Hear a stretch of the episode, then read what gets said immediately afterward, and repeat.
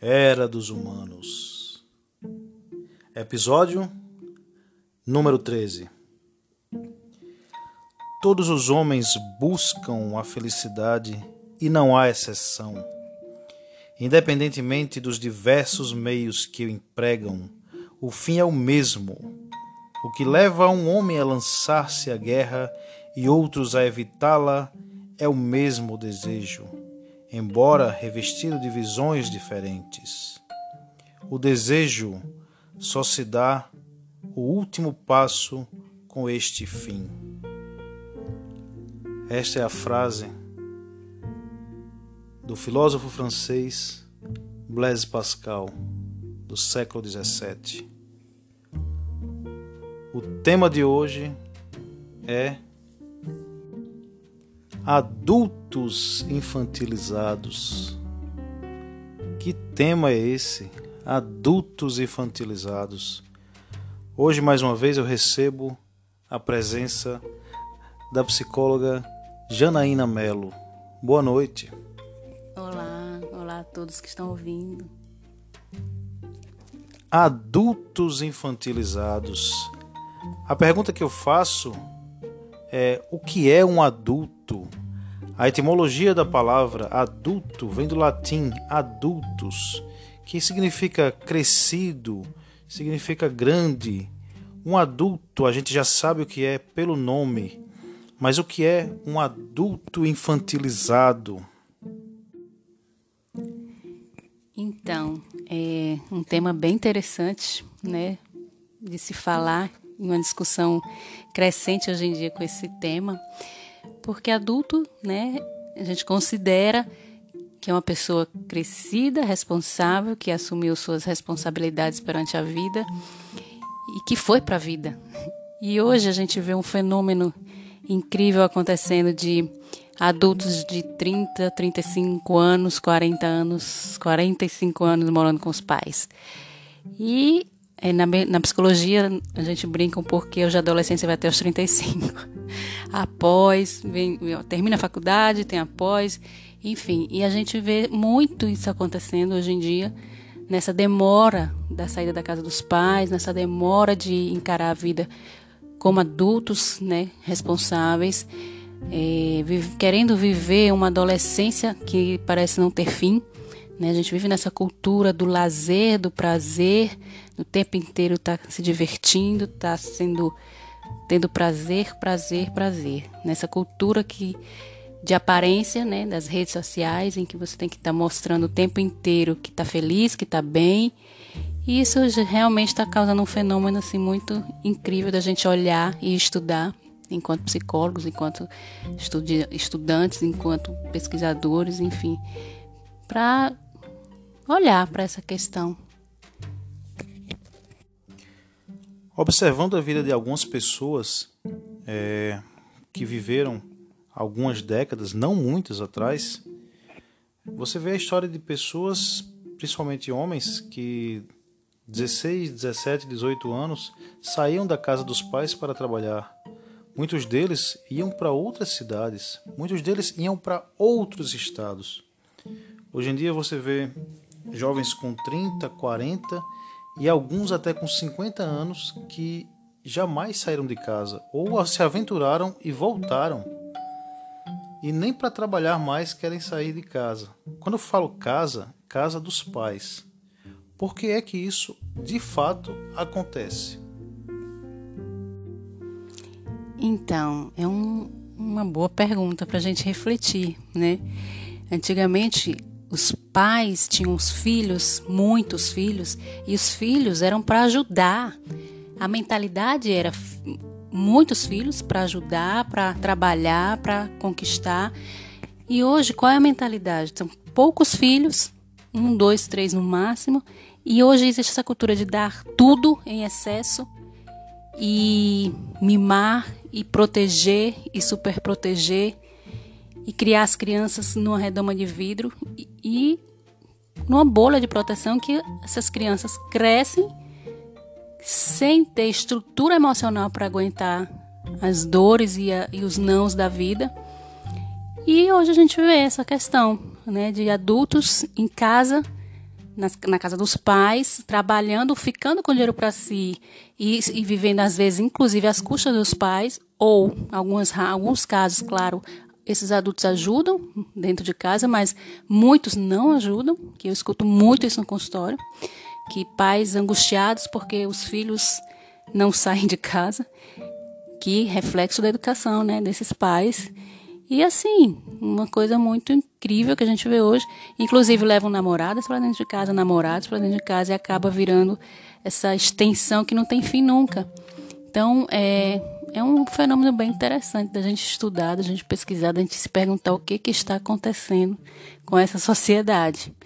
E essa, essa, essa educação muito permissiva, muito, muito, como é que, como é que eu chamo, de colocar numa bolha de proteção, a gente vê essa dificuldade hoje né, das crianças, dos adolescentes, dos jovens, jovens adultos, com muita dificuldade, com frustração, com não, com limite, com acabou o namoro se suicida, perdeu o emprego se suicida. Então, assim, são questões muito sérias que a gente tem que refletir sobre o que está acontecendo com, com essa psique humana que não tem força para aguentar as dores da vida, né? Mas será que viver é realmente tão angustiante? Será que é um, é um desafio tão grande a ponto de você não querer fugir debaixo do, do, da, das asas dos seus pais. O Pascal, no século XVII, falava de como ele imaginava o futuro. Ele imaginava o futuro como uma indústria do divertimento.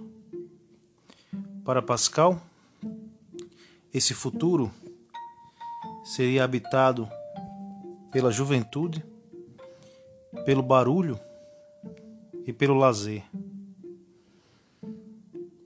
Aparentemente ele acertou. A gente está vivendo uma sociedade que preza a juventude eterna, que preza o barulho e a busca incessante pelo lazer.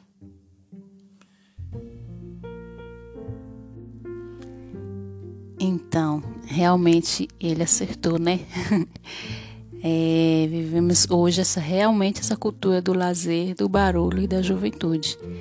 Né? Cada vez mais essa busca insana por uma juventude, por uma beleza estética, por um padrão inalcançável, né? inatingível, é, causando sofrimento, causando desconexão, causando doenças, causando né, transtornos psíquicos, emocionais, como bulimia, como anorexia, como transtorno de, é, de corporal, de identificação corporal, enfim, muitas questões que a gente vê no consultório.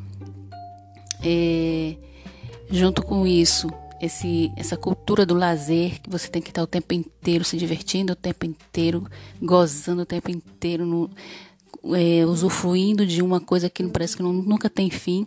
Ou seja, o trabalho é visto como, como sacrifício. E a, o grande momento é chegar sexta-feira para ir para balada. E a gente fica se perguntando que vida vazia é essa, onde tudo se resume a lazer, barulho e juventude. Isso traz muito sofrimento, na verdade, né? A gente, a, a gente vê hoje é, pessoas com 40, 50 anos numa dor emocional tão grande, porque se pergunta o que eu fiz da minha vida até agora. E pessoas desesperadas porque estão chegando aos 30 e não sabem o que fazer, como se já 30 fosse 80. Enfim, são questões assim muito incríveis a gente refletir, né, quais são os reais valores que a gente tem, o que que realmente é importante.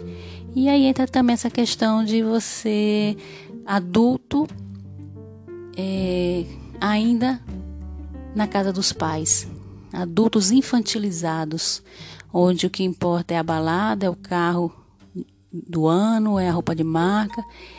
E muitas vezes esses adultos infantilizados estão desconectados com sua essência e com, e com seus pais, inclusive, não, não olham para a questão deles estarem envelhecendo, deles estarem cansados, deles estarem precisando desse amor, desse, desse, desse cuidado, né?